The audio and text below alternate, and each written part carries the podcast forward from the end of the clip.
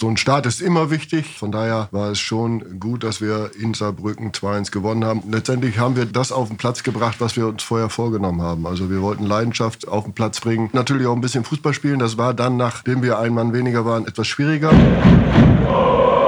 Brückengeflüster. Der VFL-Podcast der NOZ. Brückengeflüster, die 105. Auflage des NOZ Podcasts zum Thema VfL Osnabrück. Die Saison in der dritten Liga hat begonnen. Der VfL ist mit Verzögerung gestartet nach der Absage der Partie gegen Duisburg, die in Quarantäne sind. Es ging los mit einem spektakulären Match beim ersten FC Saarbrücken, das der VfL 2 zu 1 gewann, unter ganz besonderen Umständen, die ausführlich thematisiert worden sind.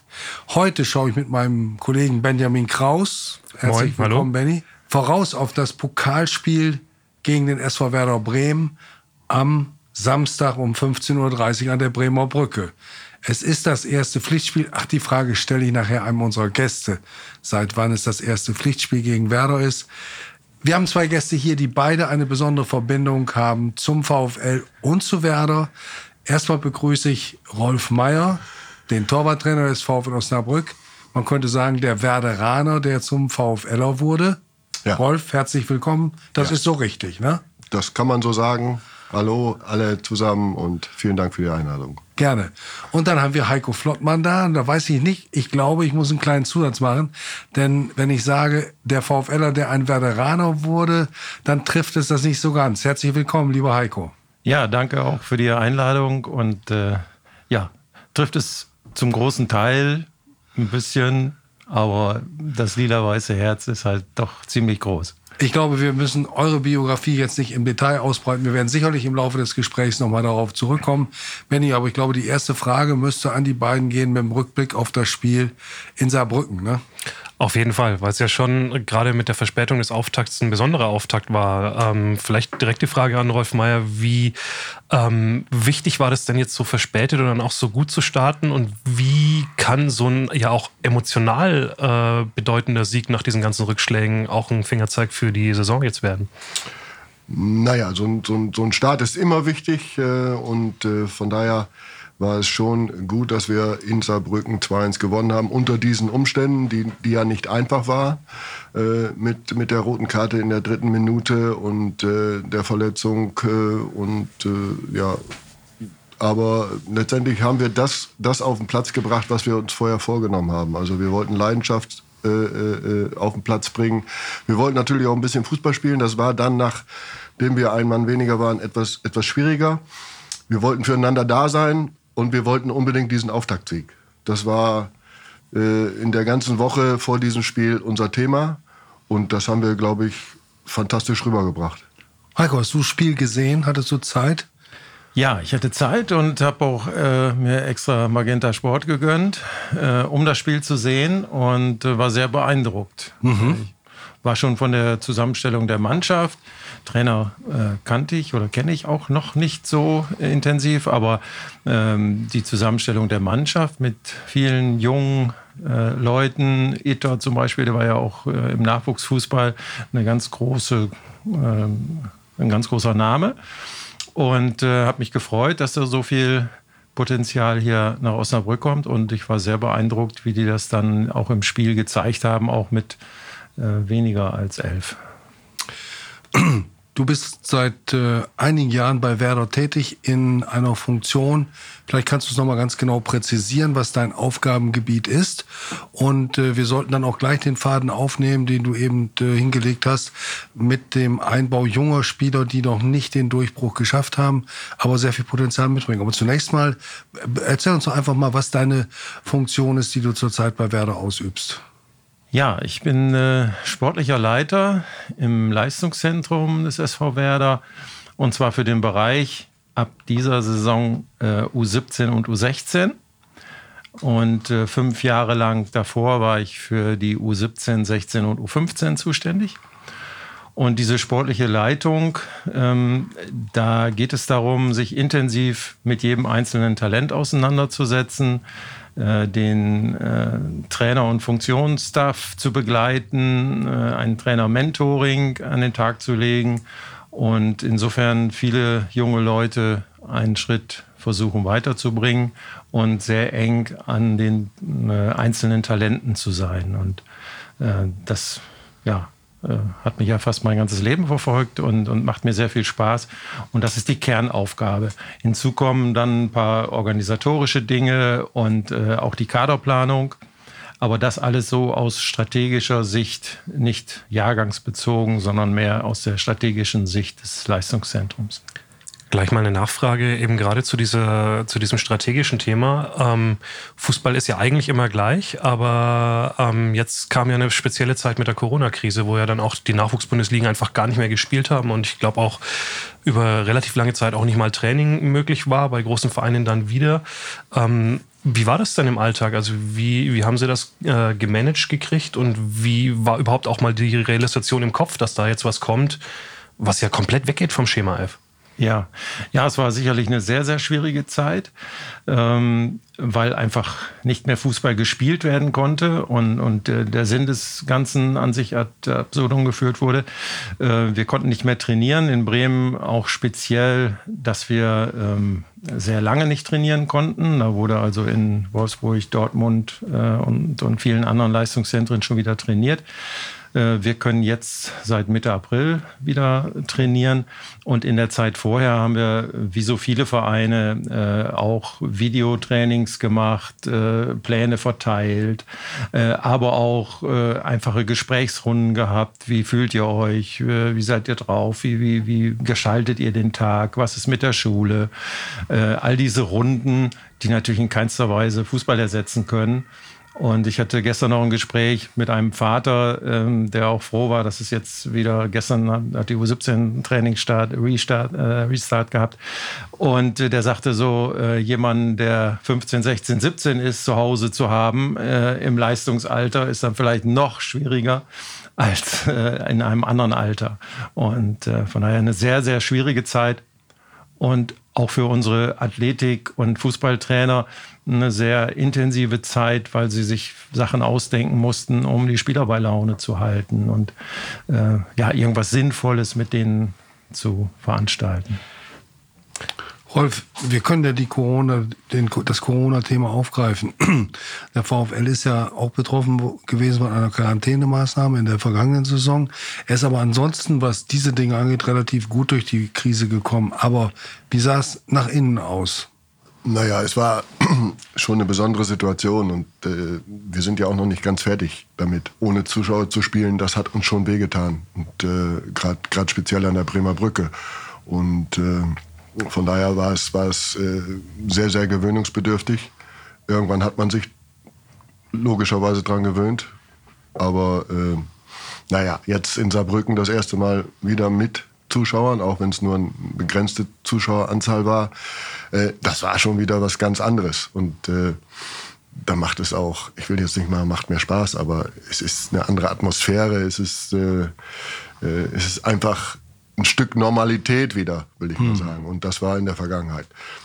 Nicht und so in, schön. In, in, der alltäglichen Arbeit habt ihr ja diese Einschränkung, wie Heiko sie eben gesch geschildert hat, nur teilweise gehabt. Das muss man ja auch sagen. Nicht? Das ist richtig. Also äh, diese Einschränkung hatten wir teilweise in der, im letzten Jahr einmal. Ja, und, äh, aber ansonsten konnten wir normal durchtrainieren. Hm. Wurden natürlich jeden Tag getestet und, ja. und, und. Äh, aber, der ähm, Preis war halt, dass ihr, dass die Profis allgemein mit äh, großen Einschränkungen auch im Altersleben äh, auskommen mussten. Also die, ja, die äh, Trennung im Trainingslager von der Familie, die ja. Abschottung, die Bestimmungen, die einzuhalten waren, wenn man sich den DFL-Katalog da mal angeguckt hat, das war schon fast wie eine Gefängnisordnung. Ne? Das, das war so. Auch, auch privat musste man sich ein bisschen zurückhalten. Und äh, wenn ich überlege, die, die, letzten zwei Monate, da war ich gefühlt einen Monat im Hotel. Also mhm. äh, da war man komplett abgeschottet. Äh, zum Ende der Saison, äh, glaube ich, zweieinhalb Wochen. Und äh, zu Anfang der Saison geht man dann auch wieder ins Trainingslager. Also gefühlt war ich einen mhm. Monat von zwei Monaten gar nicht zu Hause. Ja. Und äh, naja, Aber dafür war das Essen warm.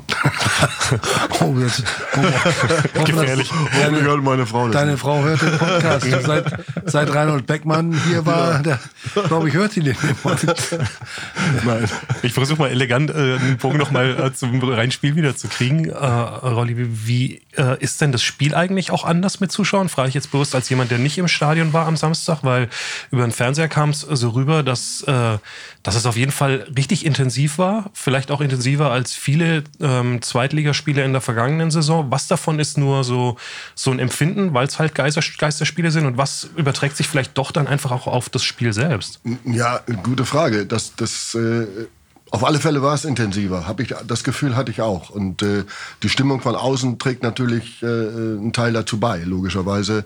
Äh, das hatten wir nun monatelang gar nicht. Und äh, da, da kommen vielleicht auch nicht so viele Emotionen hoch. Und äh, das war jetzt äh, gefühlt komplett anders. Und äh, da, da wird man auch mal von außen wieder beschimpft und äh, ja, natürlich auch beklatscht, aber äh, und das macht es ja letztendlich aus. Und äh, wie, ich, wie ich eben schon sagte, gerade wir als VfL Osnabrück in den, in den Zuhause, äh, dafür haben uns in der letzten Saison schon diese Jungs und Mädchen und Damen und Herren sehr, sehr gefehlt. Äh, ich will jetzt nicht sagen, dass wir deswegen abgestiegen sind, um Gottes Willen, aber äh, es war, es hat mit Sicherheit war das auch ein kleines Mosa ein kleiner Mosaikstein, der dazu beigetragen hat. Also ich glaube, 13 Heimspiele und dann noch verlieren, das ist ja sowieso ein, bleibt ein Unikat, aber das wäre mit Zuschauern, soweit kann man sich, glaube ich, aus dem Fenster lehnen, nicht passiert. Da wären zwei, drei Punkte da geblieben. Aber gut, das, glaub ist auch. Vergangenheit. Heiko, wie hast du es gesehen, äh, fußballerisch und, und stimmungsmäßig? War es vielleicht dann gar nicht so sehr die Frage Corona äh, oder Zuschauer ohne Zuschauer, sondern mehr die Frage dritte Liga, zweite Liga, weil Uli Tafferzhofer hat gesagt, das, was wir in den ersten 45 Minuten gesehen haben, das war die dritte Liga. Ohne Schnörkel, sofort drauf und auf höchstem Tempo. Ja, den Vergleich, weiß ich nicht, kann, kann man sicherlich auch ziehen. Ähm, also bei mir war es immer so vom Gefühl her, dass ich ohne diese Zuschauer ähm, doch immer ein überlegteres, bewussteres Fußballspiel erlebt habe, wo auch die Trainer noch gehört wird oder geguckt wird, was macht der eigentlich jetzt und was will der von uns. Und der Fußball lebt ja an sich davon, von unbewussten Handlungen und, und schnellen Entscheidungen und, und das war ja alles nicht gegeben. Und ähm, da in Saarbrücken, da, da war richtig Tempo drin und, und äh, tolle Entscheidungen, die alle, die sicherlich vorbereitet waren durchs Training und äh, durch die Art und Weise, wie der VfL spiel, äh, Fußball spielen lassen möchte. Äh, aber das war so für mich der entscheidende Unterschied, diese bewusste und unbewusste äh, Möglichkeit des Fußballs. Wie ähm, groß war die Rolle des ähm, Mittelstürmers, glaubt ihr? Rolli vielleicht? Ähm, mit Felix Siegel war da einer auf dem Feld, der ich gucke, äh, gebe ich auch selber zu, weil ich selber in der Kreisklasse vorne spiele, immer auf die Position ganz besonders. Ist halt schon cool, wenn man vorne so einen Turm hat, der die Bälle behauptet. Ne? Und das hat ja letztes Jahr so ein bisschen gefehlt. Ja, kann sein. Aber ja, er hat gegen Saarbrücken schon außergewöhnlich gut gemacht. Er hat sehr viele Bälle festgemacht, sehr viele Bälle gehalten. Äh, war, eine, war eine wichtige Person. Und, äh, aber nichtsdestotrotz will ich es jetzt nicht an einem Mittelstürmer festmachen, äh, sondern da gehörten noch zehn andere nach dem Platzverweis dazu, die alle ihren Job hervorragend gemacht haben. Und äh, von daher war es eine Teamleistung. Und äh, ja, und ich will es jetzt nicht an, an einem Stürmer festmachen, oder? Es waren ja sechs, sechs Neuzugänge drin, die oder sechs Spieler drin, die in der dritten Liga noch nie gespielt hatten oder so, Entschuldigung, noch nie so hoch gespielt hatten. Guganich hat auch debütiert in der dritten Liga, aber das würde ich jetzt in diese in dieses Kapitel nicht mit einbeziehen. An Heiko ganz konkret die Frage: Du hast auch eben Davide Itter genannt. Es gibt äh, Felix Siegel, es gibt äh, Florian Kleinhansel, äh, Lukas Kunze ist reingekommen, ähm, ähm, Shanks äh, Simakala, wie er gerne genannt werden möchte, wie ich heute erfahren habe. Ähm, alle Spieler, die in NLZs äh, lange Jahre ausgebildet worden sind und ähm, die dann aber an irgendeiner Stelle ein bisschen aufgehalten, abgelenkt, was auch immer worden sind. Ist das ein Weg, gerade für einen Verein wie den VfL Osnabrück mit eingeschränkten Möglichkeiten, ähm, wirklich Potenzial auch neu zu fördern und davon zu profitieren in jeder Hinsicht? Ja, es wäre schön, wenn der VfL den Weg weiter einschlägt. Ein bisschen ähm, ist es ja immer ähm, da gewesen, aber äh, jetzt mit den vielen jungen Leuten, äh, ich sehe überhaupt nicht, dass es einen Mangel an Spielern und an guten Spielern gibt. Aber man muss sich wirklich um die Spieler dann einzeln kümmern. Und in den Leistungszentren wird, glaube ich, egal in welchem Ort, sehr gute äh, Arbeit geleistet. Und da werden viele Spieler einzeln wirklich gut betreut. Im Übergang zum Herrenbereich ähm, lässt das, glaube ich, manchmal zu wünschen übrig. Und auch im Herrenbereich, man muss einen 19-, 20-Jährigen auch noch die Chance geben, sich weiterzuentwickeln. Und dazu muss man eng da dran sein. Und zu einer Fußballleistung gehört nicht nur der Doppelpass, sondern auch da oben äh, ziemlich viel ähm, äh, Lebenserfahrung oder Kommunikation. Äh, und und das muss man alles begleiten. Und, aber es lohnt sich aus meiner Sicht, ja. weil es gibt viele, die darauf warten, dass sie so eng betreut werden. Und dann ist Osnabrück natürlich ein Standort, der mit dem Fund einer Tradition, einer großen Anteilnahme definitiv. das Publikum wuchern kann. Ne? Ja, definitiv. Also mhm. es war ja früher schon so, dass wir äh, an sich, wenn wir einen Spieler verpflichten wollten, den freitagsabends mhm. äh, hier einladen und dann samstags morgens mit der Frau nochmal shoppen und dann war an sich die Unterschrift schon fast gegeben. Ja. Und äh, bei den jungen Leuten ist das äh, ähnlich, wenn die das, die das Stadion hier sehen, die Möglichkeiten und äh, die Möglichkeit dann da Fuß zu fassen. Mhm. Das ist sicherlich eine tolle Triebfeder. Inwiefern könnte denn bei Werder Bremen jetzt der ähm, Abstieg dafür sorgen, dass vielleicht auch mal ein bisschen mehr jüngere Leute so auch äh, zum Zug kommen? Also ich gucke jetzt auch vielleicht bewusst auf den Osnabrücker Felix Agu, der jetzt auch immer mal wieder gespielt hat, beim 3 zu 2 in Düsseldorf auch eine tragende Rolle eingenommen hat, vorne und hinten. Ähm, aber auch Niklas Schmidt, der jetzt auf einmal äh, Startspieler ja. da ist, äh, auch zuvor hier war, oder vielleicht auch noch einige andere, äh, die Eggesteins, gut, der eine hat Stamm gespielt, der andere ausgeliehen, jetzt irgendwie doch wieder nicht so zum Zuge. Mhm. Ähm, was ist denn da die Linie in Bremen im Moment? Ja, ja wir äh, können uns an sich äh, schon seit Jahren rühmen, dass wir viele Spielminuten haben. Wir waren neulich im Kicker eine, äh, auch eine Übersicht der Erstligisten, da sind wir an fünfter Stelle von den Spielminuten, nicht von denen, die im Kader sind, sondern von den Spielminuten. Und das ist schon eine gute Nummer. Nummer. Und ähm, wenn Sie den Kader äh, gegen Hannover und gegen Düsseldorf sehen, dann werden Sie fast zwölf oder dreizehn Spieler sehen in dem Gesamtkader. Und äh, gegen Düsseldorf von Beginn an waren es vier die aus dem eigenen Leistungszentrum kommen. Wenn man Jos äh, Sargent, den wir ja in der U19 dann verpflichtet haben, noch dazu zählt, waren es fünf in, den, in der Startformation. Und äh, das ist für uns alle im Leistungszentrum, aber auch insgesamt bei Werder Bremen ein wunderschöner Erfolg. Und ähm, so soll es weitergehen, auf jeden Fall. Mhm. Springen wir mal in die beiden Fußballstädte. Ihr kennt sie beide. Beide Vereine sind abgestiegen. Werder von der Bundesliga in die zweite Bundesliga, das erste Mal seit 1980. Der VfL ist schon öfter abgestiegen aus der zweiten Bundesliga in die dritte Liga. Man hat so von außen den Eindruck, als wenn hier wie dort äh, dieser Abstiegsschmerz, diese Enttäuschung relativ schnell verflogen sind. Zumindest für Osnabrück würde ich es unterschreiben. Benny, du bestimmt auch. Wie ist denn Bremen, Heiko? Du kriegst die Stimmung da ja auch mit. War das nach, diesem, nach diesen langen Jahren am Stück dann doch ein Schock, der noch nachwirkt? Oder wie ist im Moment die Atmosphäre rund ums Team und Club? Ja, ich wohne ja weiterhin in Osnabrück und, und aber trotzdem kriege ich sicherlich das ein oder andere auch vom Stimmungsbild in der Stadt mit oder was die Kollegen auch erzählen. Ähm, ich glaube schon, dass man in Bremen immer noch an den Wunden leckt und äh, das noch nicht so einfach weggesteckt hat. Ähm, der Unterschied erste, zweite Liga ist natürlich dann auch finanziell immenser. Und ähm, äh, ich habe das auch als sehr dramatisch empfunden.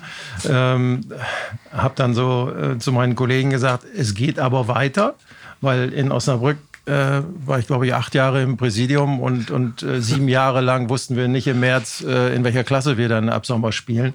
Also von daher wusste ich, dass es weitergeht, auch wenn ich nicht erste, zweite den Unterschied mitgekriegt habe, sondern zweite, dritte.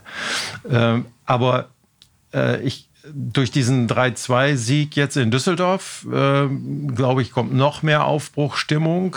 Die meine ich schon in den letzten 14 Tagen auch identifiziert zu haben. Aber es ist noch ein weiter Weg und ähm, äh, der Verein hat sicherlich äh, da noch finanziell einige äh, Herausforderungen und äh, deshalb äh, äh, wird das nicht einfach. Aber ich habe vollstes Vertrauen zu äh, zu den Entscheidern und, und großen Respekt.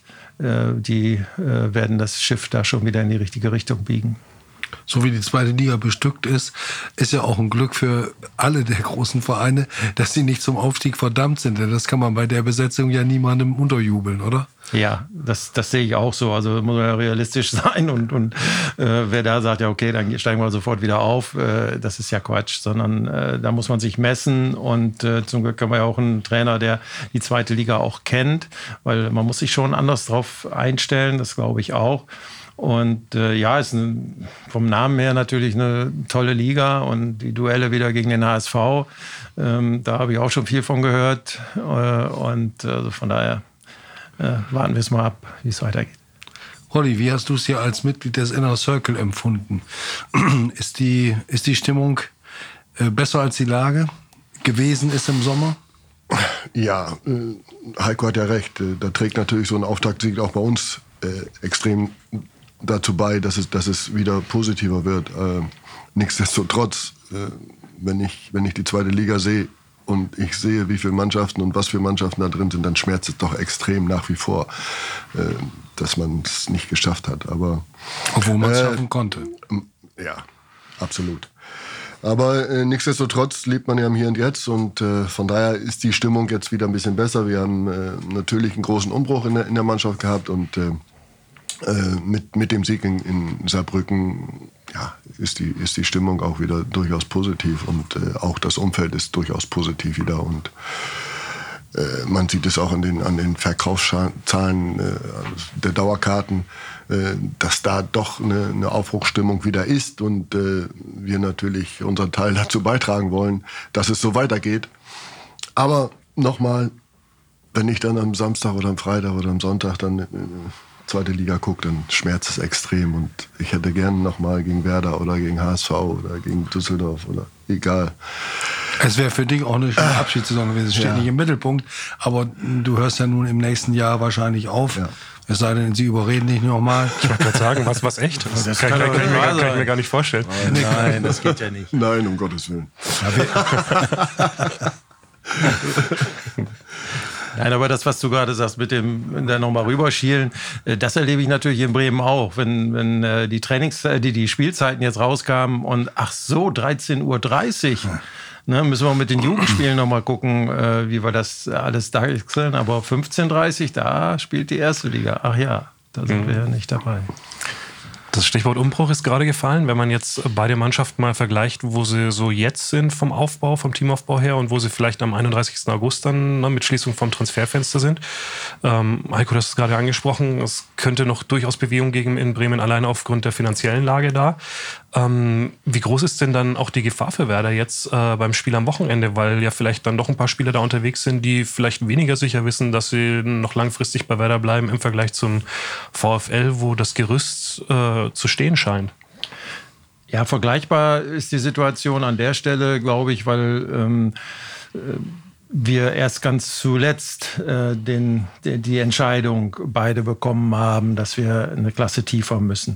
Äh, von, dem, von der dann anschließenden Situation äh, kann man das, glaube ich, nicht vergleichen, aber äh, wir werden mit Sicherheit äh, auch in den nächsten Wochen eine Top-Truppe äh, an den Start bekommen. Davon bin ich voll überzeugt. Und auch wenn zum 31. August dann noch der ein oder andere Wechsel kommen kann, Natürlich sind das keine Maschinen und äh, da wird auch äh, im Kopf das eine oder andere überlegt. Aber wenn man auf dem Platz steht als Fußballer, ist es doch schon eine ganz große Geschichte, äh, dass man gerade im Pokal oder, oder auch natürlich in der Meisterschaft Spiele gewinnen will. Also von daher ist das eine außergewöhnliche, eigenartige Situation für Trainer und Spieler. Äh, aber sie ist zu managen und äh, da baue ich drauf.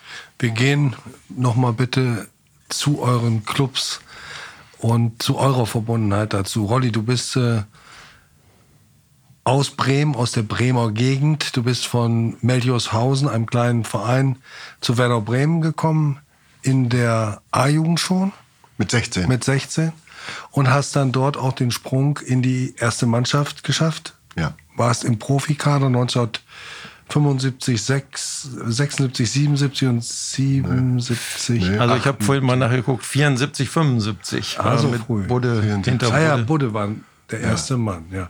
Also war das damals für dich so die Erfüllung eines Jugendtraums, zu Werder zu kommen? Das war doch was in der Stadt. Werder war, war, war was in der Stadt. Ich glaube, das ist nach wie vor so. Äh, natürlich, wenn du aus einem kleinen, kleinen Dorf kommst, äh, äh, zwar in Bremen geboren, aber aufgewachsen zwischen Brinkum und Sieke, äh, wenn, wenn einem Hörer das was sagt. Ähm, ja, und dann mit 16 zu Bremen zu wechseln, das war damals schon so. Das ist ja heute für die Jungs mit Sicherheit nicht anders. Ähm, habe dann drei Jahre da in der, in der A-Jugend gespielt damals noch. Da gab es ja keine U19, U18 und U17. Das hieß es ja A-Jugend. Und äh, von dann äh, danach in, in, in Herrenbereich. Ja, es war äh, eine tolle Sache, wobei ich sagen musste, mit 16 musste ich, musste ich wirklich, das war, ich durfte nicht, ich musste einmal in die Woche in der ersten Mannschaft, bei der ersten Mannschaft mittrainieren. Das war dann aber kein Spaß. Und äh, da musste ich echt kämpfen und hatte oft mit Tränen zu kämpfen, dass, äh, äh, weil damals als 16-Jähriger in einer solchen Mannschaft mit Assauer und wie sie alle hießen, Horst-Dieter Höttges, ich meine, viele werden diese Namen wahrscheinlich nicht mehr kennen, aber Horst-Dieter Höttges war immerhin, ich glaube, 66 Vize-Weltmeister. Natürlich. Äh, Werner Görz, Rudi Assauer und wie sie alle hießen. Also die Kalli haben Kamp, ja. Kalli Kamp und äh, die haben mit dir dann äh, ein bisschen, Katz was, und Maus gespielt, bisschen was anderes gemacht. Also da, Harte Jungs auch, oder? Wenn ich es jetzt richtig im Kopf habe. ja, Höttges hieß Eisenfuß, das sagt, glaube ich, alles. waren Ne? äh, harte Jungs, ja. Aber nun ja, da musste ich mich durchbeißen, habe ich mich dann auch durchgebissen. Ich, äh, äh, dann mit 18 dann in die erste Mannschaft zu kommen, da war es natürlich ein bisschen was anderes und äh, ja, und äh, war, schon, war schon geil. War das für dich eine Enttäuschung, als du merktest, wir haben ja auch vorhin über junge Spieler gesprochen, die den Durchbruch nicht auf Anhieb schaffen. Du hast ja dann, glaube ich, kein Bundesligaspiel für Werder bestritten. War das für dich eine Enttäuschung und wie leicht ist es dir dann gefallen zu sagen, ich nehme jetzt ein Angebot aus der zweiten Liga Nord an? Naja, es war so, dass ich aus der Jugend direkt hochgekommen bin, aber auch äh, so nach dem Motto, ja, äh, du sitzt da auf der Bank und spielst dann in der zweiten Mannschaft damals, Amateure hieß es. Äh, was aber kaum geklappt hat, weil äh, die, die Spiele immer fast parallel waren, so dass ich mich ein Jahr später dazu entschlossen habe, natürlich in Verbindung mit dem damaligen Manager, Manager zu sagen, ich, ich mache da oben Schluss und konzentriere mich mehr auf die zweite Mannschaft. Ich musste, hatte ja auch noch eine Ausbildung zu machen, äh, ich musste auch noch zur Bundeswehr und und und. Und dann habe ich den Schritt zurück gemacht und das war genau der richtige Schritt. Das war Amateur-Oberliga. Werder war Ja, wir sind damals, der damals Amateur-Oberliga. Ne? aufgestiegen in die Amateur-Oberliga und, äh, und äh, mit Karl-Heinz Geils. Ja. Der, der, die, das waren ja auch große Jungs, die, die dann auch ihren Weg gemacht haben. Und äh, von daher war es damals für mich der richtige Schritt, den Weg im Grunde genommen einen Schritt zurück zu gehen. Hab dann da zwei Jahre gespielt und dann kam das Angebot von Osnabrück und äh, dann äh, habe ich gedacht, so jetzt, jetzt machst du das und äh, das ist dann auch der richtige Schritt wiederum aus einer zweiten Mannschaft dann in irgendwann, wenn du die Möglichkeit hast, äh, in, in, jetzt sag mal jetzt heutzutage in die Drittliga oder in die Zweitliga zu wechseln, äh, damit du irgendwann mal rauskommst aus deinem Nest. Zu der Zeit hast du in Haste Fußball gespielt, Heiko. Ja? Eleganter Vorstopper oder was war es? Ich weiß es nicht. Ja, so in der Art. Äh, kannst du Und- den Gegner nicht mehr halten, dann. Hast dann aber schon relativ bald, ihr seid ja ungefähr gleich alt, glaube ich, hast dann relativ bald ähm, das Traineramt übernommen. Ne? Du warst, glaube ich, beim TUS schon Trainer unter 30, oder? Ja, ich war sehr viel jünger. Ähm, ich habe äh, 1975 oder 76, da war ich A-Jugend, Mannschaftsführer und habe die zweite B-Jugend, übrigens mit Kapitän Manfred Glüsenkamp, äh, der jetzt äh, auch lange hier beim VfL war, ähm, trainiert. Und ähm, habe dann, das habe ich glaube ich ein oder zwei Jahre gemacht und dann die A-Jugend übernommen, als ich in den Herrenbereich kam. Und äh, ja, und dann ging das schnell los. Mit 21 ähm, habe ich die A-Lizenz erworben. Durfte man an sich erst mit 27, aber ich hatte äh, Freunde und Gönner und dann war das plötzlich möglich. Und äh, dann habe ich die erste Mannschaft als Spielertrainer begleitet mit 24. Und dann kam Helmut Kalthoff und sagte, der VfL Osnabrück die B-Jugend, äh, die suchen einen neuen Trainer und wollen sie das nicht machen. Und äh, dann bin ich 1983 zum VfL gekommen, ja. Und dann wie lange am Stück geblieben? Dann bin ich am Stück äh, geblieben bis 1996. Ja. Fünf Jahre die äh, B-Jugend trainiert, äh, dann fünf Jahre die Amateure trainiert, dann äh, Fußballlehrerausbildung, äh, dann zu Werner Biskup wieder zurückgekommen. Äh, Kriege ich heute noch Gänsehaut, wenn ich daran denke. Und ähm, dann ähm, äh, ja, 1996 noch als Cheftrainer dann wieder gestartet. Na, nicht nur als Cheftrainer. Das war eine Situation, die muss man einfach nochmal in Erinnerung rufen. Hartwig Piepenbrock hatte also endgültig die Lust so langsam verloren und hat also radikal abgespeckt. Und Heiko, du hast zu der Zeit ja noch, glaube ich, halbtags bei der Telekom Ja. gearbeitet. Ja. Das, das äh, waren äh, Beamtenähnlich oder Beamtenjob, Ja. den man nicht so einfach aufgibt. Und er hat dann die, das gemacht. Er hat, äh, war Tra Cheftrainer, hat natürlich immer noch ein bisschen in der Jugend angeleitet und er ist dann auch noch Manager gewesen. Den gab es nämlich auch Genau. nicht. Und damit sollte er dann mit einer marginal verstärkten Mannschaft aufsteigen. Und als, äh, das kann man ruhig noch mal erzählen, als dann Hartwig Piepenbrock, der ja als in der Zeit auch so ein äh, typischer Alleinherrscher war, wie viele Präsidenten, die das Geld gaben, als der dann ähm, ja äh, an irgendeiner Stelle auch sehr scharfe Kritik übte und unberechtigt hat Heiko öffentlich widersprochen. Und bevor Piepenbrock die Gelegenheit hatte, ihn rauszuschmeißen, hat er unter Verzicht auf Gehaltszahlung einfach gesagt, so jetzt steig ich aus. Und das war eigentlich ein ganz bemerkenswerter Moment, an dem sich mancher Trainer vielleicht auch mal hätte ein Beispiel nehmen können, aber das steht auf dem anderen Blatt. Kurz und gut, Heiko hat dann ja auch ähm, als Cheftrainer gearbeitet in Lotte, in Meppen Genau. und in Herzlake, genau, Zeit, noch ja. mit äh, Klose, ne, der war Ja, noch da. genau. Und ähm, ist dann aber zum VfL zurückgekommen, Nachwuchsmanager, Aufbau des NLZ. Genau. Man muss es auch ein bisschen abkürzen. Wir machen aber einen separaten Podcast, wenn du in Rente gehst. und ähm, hat dann äh, schließlich den Weg erst zum HSV und dann zu Werder Bremen im Nachwuchs. Genau, genau genommen erst zu Bayern München. Ja. Vom, von Meppen aus, ähm, das war dann am 30.06. beendet und dann im September äh, zu Bayern München. Ähm, und ähm, da anderthalb Jahre gewesen mit Michael Reschke äh, und so weiter. Das war eine, auch eine schöne Zeit. Oder erst Matthias Sammer und dann äh, Michael Reschke und Marco Neppe. Und ähm, aber da habe ich äh, dem Ralf, Hef, äh, Ralf Heskamp zugearbeitet in, für Norddeutschland. Und dann ähm, beim HSV wieder mehr, ähm, äh, mehr Stunden gemacht und, und, und das Nachwuchsscouting zusammen mit Benjamin Scherner dann mit aufbauen dürfen. Und ähm, ja, und als ich das anderthalb Jahre gemacht hatte, kam Werder Bremen an und dann sollte ich da nicht immer vorbeifahren und nicht scouten, sondern äh, dann kam das Angebot, sportlicher Leiter zu sein. Das, was ich eben in Osnabrück auch äh, ein Stück weit zumindest für den Nachwuchsbereich gemacht habe. Und ja, und das war 2016, seitdem grün-weiß. Frag mal Rolli, ob er auch gute Angebote hat. Die hat er nämlich, die verschweigt er immer. Weil er unbedingt ähm, äh, in Wallenhorst bleiben wollte. ja, du hast doch auch ein paar Mal die Anfragen gehabt. Als Torwarttrainer beim VfL jetzt seit 2003 amtiert, ne? Ja, ich hatte die eine oder andere Anfrage, natürlich, aber ja, es muss vieles zusammenpassen, äh, damit man es macht und äh, es hat irgendwie hat's dann nie richtig gepasst. Mhm. Gut für den VfL. Ich habe die Liste hier nochmal stehen äh, seit 2010. Ne? Manuel Riemann, jetzt Bundesliga-Torwart. Äh, Marvin Schwäbe, auch in der Bundesliga oben angekommen beim 1. FC Köln jetzt als Konkurrent von Timo Horn. Daniel Heuer Fernandes, äh, auch jetzt wieder beim HSV ja, ähm, dabei. Nils Körber, erinnern wir uns alle noch dran an seine großartigen Leistungen hier. Jetzt Philipp Kühn, der zuerst hinter Körber zurück war, jetzt die Säule auch in der zweiten Liga gewesen. Also das Marius Gersbeck, Marius ne? schon Visitenkarten, genau, Gersbeck noch vergessen. Auch, ähm, Timo Ochs Timo Ochs war der Erste. war mein ne? erster. Ja. Ja. Stimmt, damit ging's los. Und was, ähm, was ich besonders spannend finde, also ich guck, äh, ich empfehle auch wirklich jedem VfL-Fan früher ins Stadion zu gehen, weil äh, ähm, es finde ich sensationell ist, dir beim Einschießen zuzugucken. Das ist wirklich als auch so bewusste Frage, wie kriegt man es denn als äh, Anfang 50-Jähriger hin, noch mit so einem äh, Schuss auf die Kiste zu ballern?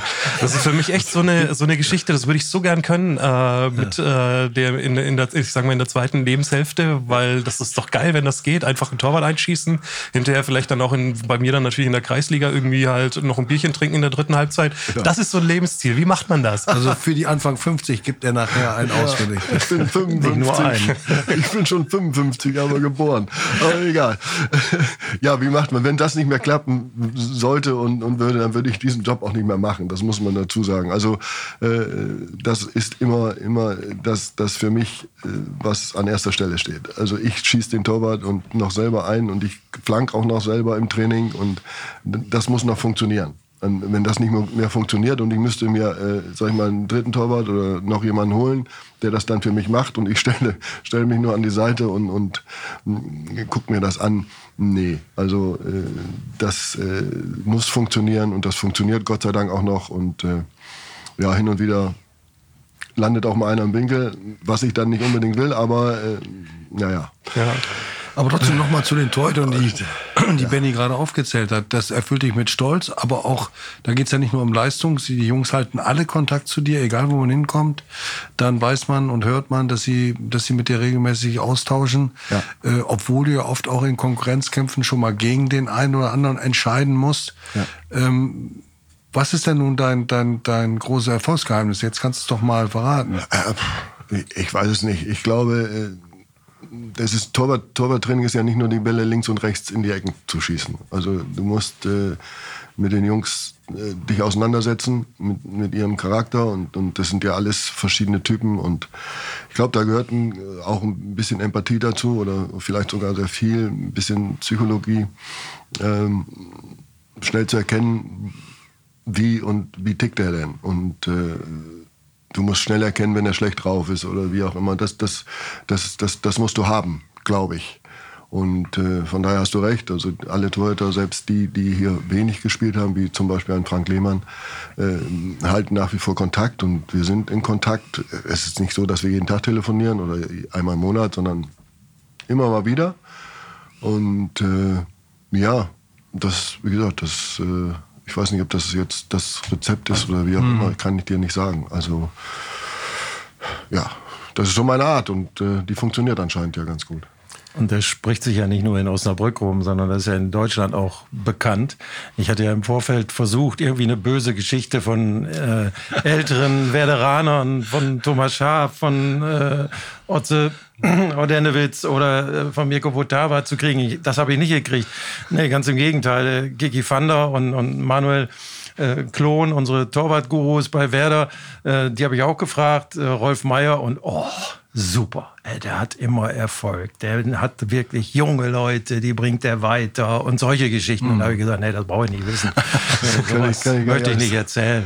Kann ich, kann ich gar nicht alles bezahlen, was ich jetzt hier ja. muss. Naja, du, wir erzählen dir nachher mal, was, was Reinhold Beckmann erzählt hat über so eine Diskothek, wo die beiden verkehrt sind. Da wurden, da wurden glaube ich, nicht nur Zigaretten geraucht. Ich weiß es nicht genau. aber aber das, das äh, steht auf einem anderen Blatt. Ja, aber es zeigt sich doch auch bei euch beiden in einem äh, in, bei euch beiden in einem Job, der zu Fußball gehört, dass die Erfahrung, die man darin über die Jahre sammelt, enorm von Wert ist.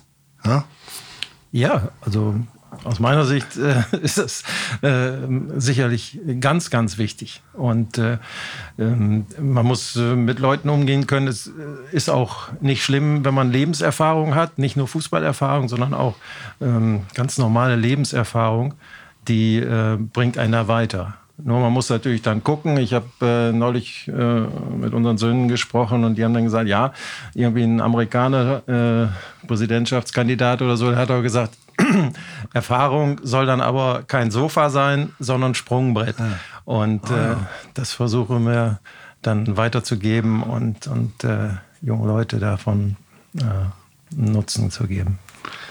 Aber jetzt noch mal ganz frei von euren Jobs die Verbindung zu den Clubs. Wie viel Werder steckt noch in dir, Rolf? Guckst du samstags als zweites dann äh, wie nach Dortmund, äh, wie Werder gespielt hat? Hast du noch Kontakte äh, zu, zu ehemaligen Protagonisten, zu heutigen Handelnden? Wie ist das? Ja, Kontakte habe ich noch, klar. Ich habe auch jahrelang in der Traditionsmannschaft gespielt von Werder und äh, von daher kenne ich noch den einen oder anderen, der, der nach wie vor da in einem Job ist und äh, Aber dann natürlich Kontakte nach Hause. Meine Schwiegermutter wohnt noch äh, in, in der Nähe von Bremen. Äh, da bin ich ab und zu auch mal, aber äh, ansonsten, ja, gucke ich nicht, äh, wie Werder gespielt hat unbedingt. Also es interessiert mich schon, aber war, aber es ist nicht mehr so, wie, wie als wenn ich jetzt gestern in Bremen gewesen wäre und heute bin ich in Osnabrück. Hm. Das ist nicht. Also ein bisschen, bisschen erkaltete Liebe, aber dennoch tief drin, klar. Ja, so ähm, kann man sagen. Hm, wie ist es bei, bei Heiko Flottmann? Ähm, vor allem mit Blick jetzt auf das Spiel am Samstag. Klar, der Arbeitgeber ist äh, wahrscheinlich erstmal wichtiger, aber ähm, ist man dann, würde, wäre man dann komplett böse drüber, wenn der VfL Osnabrück wenigstens weiterkommen würde? schwierige Frage dann zu mies. Gestellt, ne? Ja, das, das, war, das war schon ein bisschen äh, mies. Also ich hätte jetzt an dieser Stelle gesagt, ich gucke auch viel auf die, ich gucke auf die Ergebnisse von, vom VfL Osnabrück und auf die Arbeit von Alex Ukro und, und Lutz Schubert und Co.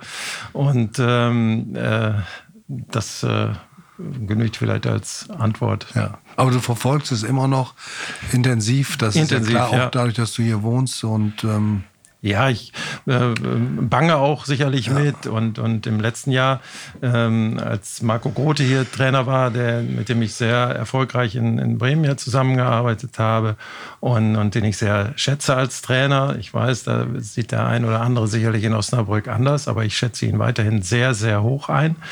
Und ähm, äh, bin mir sehr sicher, dass wir auch noch äh, im Trainerbereich von ihm hören. Hast du, hast du eine Erklärung, warum er äh, nach diesem Start dann doch, wie soll ich sagen, die, äh, den, den Faden verloren hat mit der Mannschaft zusammen oder ist das jetzt zu komplex? Ich glaube, das ist zu komplex. Ja. Äh, und und ähm, da gehören immer viele Sachen dazu. Und ähm, ich habe ja auch an der Stelle hm, fast nur die Seite vom, vom Trainer äh, kennengelernt und ähm, ja. deshalb ist es okay. schlechter, darüber zu sprechen. Ja. Aber ganz besonders in dieser Zeit und, und, und da, da haben Marco und ich auch äh, oft drüber gesprochen, wenn jetzt Zuschauer im Stadion gewesen ja. wären, wie schön das gewesen wäre und welche Dynamik das dann angenommen ja. hätte und welche äh, Wendungen vielleicht da gewesen ja. wären. Ähm, aber auch äh, ohne Marco äh, bin ich da sehr verbunden oder äh, letztendlich jetzt auch durch die Spieler von Rödinghausen, mhm. Ähm, äh, Simakala und, und, Kunze. Kunze und ähm, Dein Sohn spielt ja noch in, Daniel spielt ja noch in Rödinghausen. Ja, genau. Deshalb habe ich die beiden ja auch oft gesehen. Und, und Rödinghausen äh, produziert ja ganz schön, hat den Bilder äh, hochgegeben, hat den Bruder vom äh, Lukas Kunze nach Bielefeld gebracht. Also das läuft da ja anscheinend äh, ganz gut und, und ähm, macht ja auch äh, unserem Sohn sehr viel Spaß und Freude. Und ähm, äh, insofern habe ich vielerlei Beziehungen und, und auch immer noch einen sehr engen Draht zu Alex Okro, mhm. Ähm, mit dem ich mich öfter austausche und den ich auch oft sehe auf, auf äh, Treffen für den Nachwuchsbereich. Mhm. Ähm, Frage an Rolf Meyer, weil gerade auch äh, VfL-Trainer, also du hast ja einige jetzt äh, erlebt schon in deiner Zeit ähm, beim VfL seit 2003, bist immer an der Seite geblieben.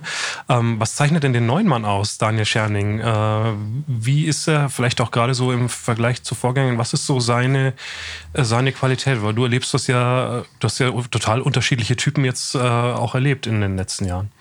Ja, Daniel ist sehr kom kommunikativ, also er, er, redet viel mit der Mannschaft, viele Einzelgespräche. Er hat äh, auch mit, mit Danilo da Sousa und äh, Tim Danneberg ein, ein, gutes Team um sich. Äh, sehr abwechslungsreiches Training. Wir sind sehr intensiv unterwegs, das muss man sagen. Und äh, ja, er macht, er macht äh, guten Job, unabhängig jetzt äh, von dem Ergebnis in Saarbrücken. Das habe ich vorher, glaube ich, auch schon mal gesagt. Und internen Gespräch mit dir, Harald. Gut, gehen wir nochmal auf das Spiel am Samstag, Heiko. Also nochmal Verständnis für die Frage, aber ich kann, natürlich ist das vollkommen akzeptiert, dass du in so einer Situation und in der Position da auch nicht, äh, äh, wir beschäftigen uns immer noch damit und suchen danach Gründen, aber das ist völlig in Ordnung äh, und ähm, du akzeptierst die Frage ja als solche, das ist ja klar. Definitiv, ja. ähm, zu Samstag, ihr habt die Spiele, die äh, gesehen von Werder, vom VfL. Wie würdet ihr rein sportlich die Konstellation dieses Spiels beschreiben? Wo liegen Chancen für den VfL? Wo muss Werder eigentlich sich durchsetzen? Wo sind die Risiken? Rolf, vielleicht du zuerst. Wo liegt die Chance und wo liegt die ähm, Gefahr für den VfL? Ich glaube nicht, dass es eine große Gefahr gibt, aber äh, definitiv haben wir eine große Chance. Also äh, es hätte nicht viel gefehlt und das, das Spiel wäre ganz normal in der Liga, äh, hätte ganz normal in der Liga stattgefunden. Äh, von daher sehe ich da nicht so einen großen Unterschied zwischen Werder und äh, VfL Osnabrück. Viele Spieler kennen wir. Wenn ich, wenn ich Schmidti äh, sehe, Felix, auch, auch Christian, Christian. Groß. Mhm. von daher haben wir mit Sicherheit eine, eine große Chance, hier eine, eine Runde weiterzukommen. Und äh, es werden Zuschauer in der Brücke, Brücke sein. Äh, das äh, macht das Ganze dann auch nochmal ein bisschen interessanter. Und äh, dass hier vieles, vieles, vieles möglich ist, das haben wir in der Vergangenheit gesehen im Pokal. Also äh, da haben wir in der Vergangenheit immer, immer gute Spiele abgeliefert und auch die eine oder andere Sensation, wobei ich das jetzt, wenn, wenn wir gegen Bremen gewinnen sollten, nicht unbedingt als große Sensation bezeichnen würde. Äh, auch wenn, äh, wenn, wenn Heiko jetzt irgendwie komisch guckt, ich weiß gar nicht warum. Äh, Aber von daher, ja, äh, schauen wir mal. Ich bin sehr, sehr gespannt, wie wir, wie wir uns da verkaufen. Aber wir sind mit Sicherheit nicht chancenlos und wir sind auch nicht unbedingt der ganz große Außenseiter. Klar sind wir ein Außenseiter, aber naja. Willst du direkt drauf eingehen? Ja, das, das ist äh, einfachere Spiel ist dann sicherlich immer ähm, für den äh, Klassentieferen. So sehe ich das schon. Beide sind sicherlich in einer Situation, äh, wo die Finanzvorstände sagen, wäre ganz gut, wenn ihr eine Runde weiterkommt. Und ähm, äh, ich hoffe schon, auch wenn das, äh, ja, ich sage es trotzdem, ähm, dass wir ähm, äh, von, vom Potenzial her, von den Spielertypen, so wie ich sie in Düsseldorf gesehen habe, jetzt im Fernsehen, ähm, äh, und auch insgesamt kenne, äh, müssten wir selbstbewusst hier an die Aufgabe herangehen können und auch erfolgreich sein. Äh, und natürlich äh, die Leistung in Saarbrücken des VfL war beeindruckend. Ähm, aber es sind auch sehr viele junge Spieler, die zwar ehrgeizig sind und äh, wir aber da schon einen Erfahrungsschatz haben aus der ersten äh, und zweiten Liga, äh, gepaart mit einigen Jungen, äh, sodass ich uns da schon in der besseren äh, Situation sehe. Hast du eine Gelegenheit, im Stadion dabei zu sein? Ja, Ja. gehe davon aus, ja. Ja gut, Ja, selbstverständlich. ist, also ich habe die Karten ja neu, aber Ja, man ja. hat mir versichert, äh, Ja, dass ja. ich da, ja, ja. Kriegst du Also wenn du von Werder keine kriegst, ich glaube, der VfL gibt dir auch weg. Ja, da wir, ich habe ja einen tollen Abschied hier gehabt und, Ja. und äh, ähm, da äh, äh, wurde es ja auch nochmal gesagt, dass äh, meine Frau und ich hier lebenslang äh, da schon mm, ja, das versucht wird halt, dass wir das Stadion sehen. Aber ich habe äh, über Werder Ja. äh, werde ich das Spiel sehen. Kriegst du mit, wie, ähm, wie die ehemaligen Osnabrücker bei Werder so vorher drauf sind? Also gerade Agu als junger Spieler oder Schmidi oder Groß, das ist für die ja bestimmt auch ein besonderes Spiel. Ist da auch besondere Anspannung? Also gibt es da einen Austausch auch mit dir speziell? Mm, Nee, jetzt in den letzten Tagen nicht. Äh, Niklas Schmidt kenne ich ja schon ganz lange. Ähm, schon als, äh, als ich als Scout unterwegs war, äh, haben wir den äh, schon spielen sehen und, und da war er auch immer in aller Munde. Ähm, der ist, glaube ich, in einer sehr guten Situation im Moment, auch mental, freut sich sicherlich äh, richtig auf Osnabrück. Äh, und aber generell auch, äh, wenn er wieder von Anfang an spielen sollte, wovon ich ausgehe, weil er wirklich gute Leistungen bringt und wir uns alle im Leistungszentrum sehr freuen, dass er jetzt das auch alles auf den Platz bringt äh, über einen langen Zeitraum, ähm, also von, von, von 90 Minuten angesehen, so dass, äh, dass der sicherlich äh, sich einfach freut und ähm, ein gutes Spiel machen wird. Und äh, Felix, äh, ich habe gestern äh, einen Bekannten geschrieben, ja, es ist Fluch und Segen zugleich, wenn man so viele Positionen spielen kann. Äh, das ist äh, schwierig, aber er, ist, er hat ein sehr hohes Standing in der letzten Saison schon äh, gehabt und äh, hat das auch weiterhin. Und äh, das ist ein aufgeweckter Junge, so wie ich ihn auch, äh, unser Sohnemann hat ja, war Co-Trainer damals in der U15, als Christian, Christian Lichte die U15 trainiert hat, als Felix da schon rumgelaufen ist. Und das ist ein tolles Zuhause und äh, ein toller Typ. Also ähm, ist schon einer, der weitermarschiert. Otto, du hast Christian Groß hier auch erlebt. Hättest du ihm, als er damals ging, überhaupt zugetraut, dass er mal nicht nur aushilfsweise Bundesliga spielt? Ich nicht. Ganz ehrlich, ich auch nicht zu der damaligen Zeit. Aber Was kann man daraus lernen? Was, was sagt uns das? Ja, dass, dass im Fußball vieles möglich ist, nach wie vor. Und äh, ich, ich will noch mal ganz gerne auf, auf Schmidi eingehen, weil äh, da, der hat uns ja auch einiges zu verdanken, dem VfL Osnabrück. Also zum Profi ist der erst hier geworden. Also als der hierhin kam, war das noch kein Profi. Also äh, als ich mich, wie ich mich erinnern kann, kam er hierhin, hat ein bisschen Übergewicht gehabt. Äh, das war ein langer Weg, also mit ihm.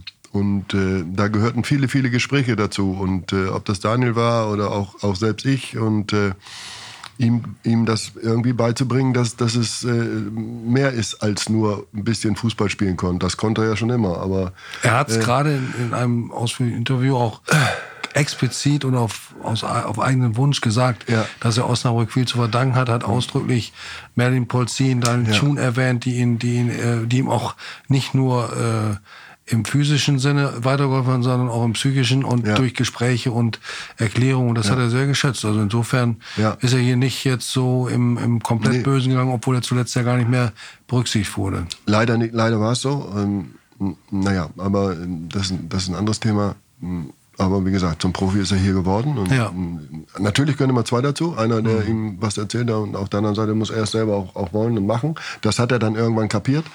Und äh, dass das ein fantastischer Fußballer ist, das äh, brauche ich ja keinem mehr zu erklären. Also äh, für mich, äh, wenn er so weitermacht, ist, ist er auch noch nicht am Ende der Fahnenstange. Genauso wie Felix. Aber zu Christian nochmal zurückzukommen, ich hätte es ihm damals nicht zugetraut, als er von hier zu, so, so war es ja auch nicht geplant. Also Christian Nee, nee. war ja geplant für die, für die Amateure als Führungsspieler Spieler und äh, mit einem Anschlussvertrag, mit Anschlussjob sogar.